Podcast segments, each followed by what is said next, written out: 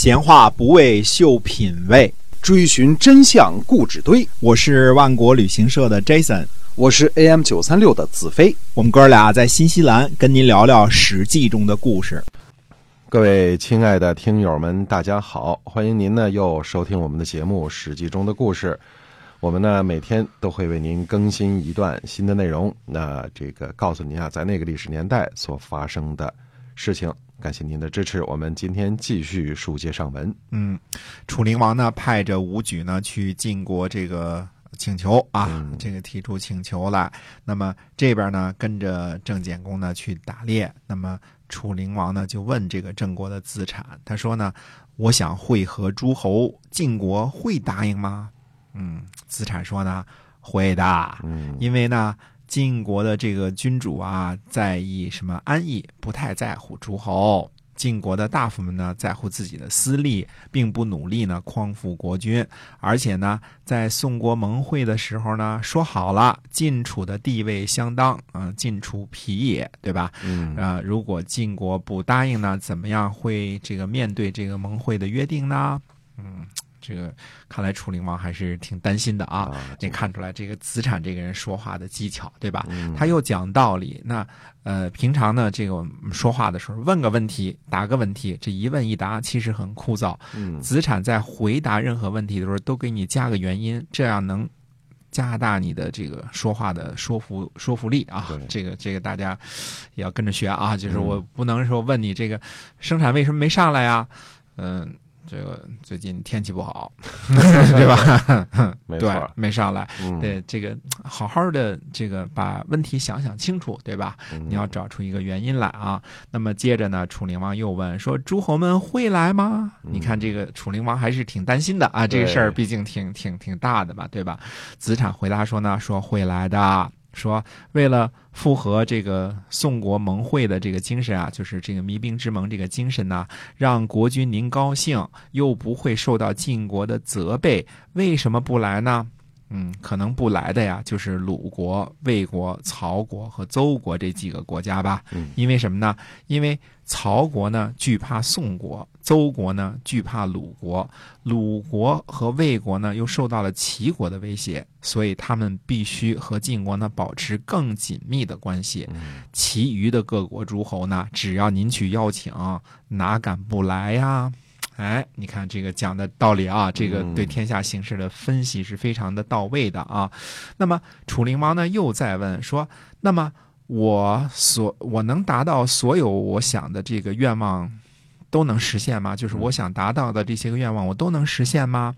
那么子产回答说呢：“如果您求呢快意于人，那就不能；如果您和别人这个欲望相同呢，那就一定求无不得。”哎，这个第三个回答，子产也是相当的这个有本事啊。就是这个前面两边说，好像说这个子产比较顺着楚灵王说，对吧？其实不是，那他就是分析形势，该怎么样怎么样。当然很客气，这是应该的，对吧？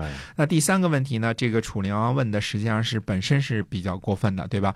我所有的愿望都能满足吗？其实谁所有的愿望能都能满足啊？不可能嘛，对吧？那么，哎，这个时候呢，其实这个资产是给了个软钉子，说你要您要是说把您的欲望强加给别人，那就不能。如果说您跟别人呢同欲，那就能够，那就能够，哎，那就能够什么都能够实现，就是想着别人的欲望。所以这个资产说，呃，有德行、有道行、有本事，而且很善于表达，这个。对于楚灵王这么难回答的这几个问题啊，也是回答的非常的圆满。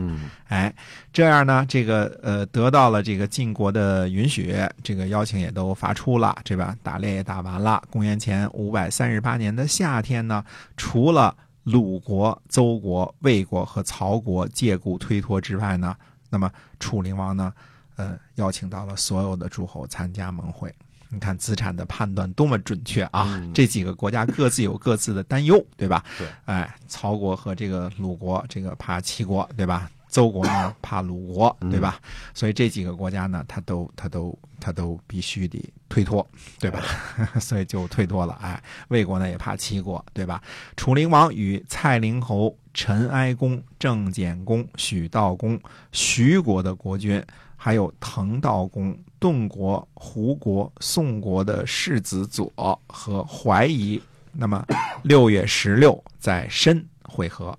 申呢，位于今天河南南阳，这是楚国第一次大范围的会合天下诸侯，所以 G two 的呃老二也不敢小觑啊，这个是也是非常这个有能量的。那么武举呢就进谏说了，说 诸侯呢都是很看重礼的，呃，诸侯呢只会归附讲周礼的霸主，如今呢。呃，国君，您第一次会合诸侯，在礼的方面呢，呃，要慎重。是否称霸成功呢？就要看这次会盟了。夏、商、周、齐桓公、晋文公呢，呃，都有各自会盟的礼仪。您想用哪一种呢？那么，宋国的这个相须呢，和郑国的子产都是很有才能的人，您可以问问这两位呢怎么选择。那么，楚灵王说呢？他说他想选择齐桓公的这个礼仪，于是呢，楚国就向宋国的相须和郑国的子产呢询问礼仪方面的事情。那么相须和子产就说呢，说小国习礼，大国所用，哪敢不知无不言呢？于是呢，相须呢就贡献了公爵和诸侯会合的六种礼仪，那么子产呢贡献了六种公爵会合伯侯。伯子男爵的这个礼仪，所以楚灵王呢就让这个谁呢，让武举呢去监督这个，看看这个礼仪是怎么样，这个呃这个实行的啊，以便纠正错误。可武举呢 自始至终就一言不发。楚灵王就问他说：“你为什么不纠正一下错误啊？”嗯，武举说呢，说这个每种礼仪当中啊，这六种当中我都没见过，你让我怎么纠正错误啊？就是没办法啊，哎，可见在这个礼乐仪式什么这些方面呢，那么楚国呢还是比较落后的，不如宋国和郑国啊。对，经常被笑为这个哎蛮夷，对的，哎，那么宋国的这个太子左呢，他迟到了。楚灵王呢，在武城打猎很久呢，都不去见这个宋国的太子。武举呢，就请求去辞谢太子。呃，楚灵王呢，就派武举去说呢，说不巧啊，在武城的宗庙有祭祀的事情，我们寡君呢要把礼物进献给宗庙。呃，因为不能及时接见您呢，表示歉意。哎，这个约会别迟到啊！这个是你看看这个这个宋国的太子迟到了，所以楚灵王呢就。借故呢就不见他，这个很生气，因为这次会盟也准备了半年了，对吧？从正月开始，这个先留着这个郑简公跟这个许道公去打猎，对吧？然后又去这个呃晋国请示了一道，然后又发请柬，对吧？这个这个什么时候来约定是吧？这些事儿现在都六月份了，您还迟到？您宋国离着那么近，凭什么呀？对吧？哎，所以就不见这个太子，哎，那么。总而言之呢，这次盟会呢，申这个盟会呢，看来是，呃，除了这个有点什么宋国太子这点事儿，看来是就要马上就召开了大会啊。那么到底这个楚灵王的这次会盟会是个什么样呢？那么下回跟大家接着说。哎，会不会是一个胜利的大会、团结的大会啊？看一看啊。好，我们今儿啊，这个史记中的故事呢，先跟您讲到这儿。那希望您呢，这个继续关注我们，我们下期呢再会，再会。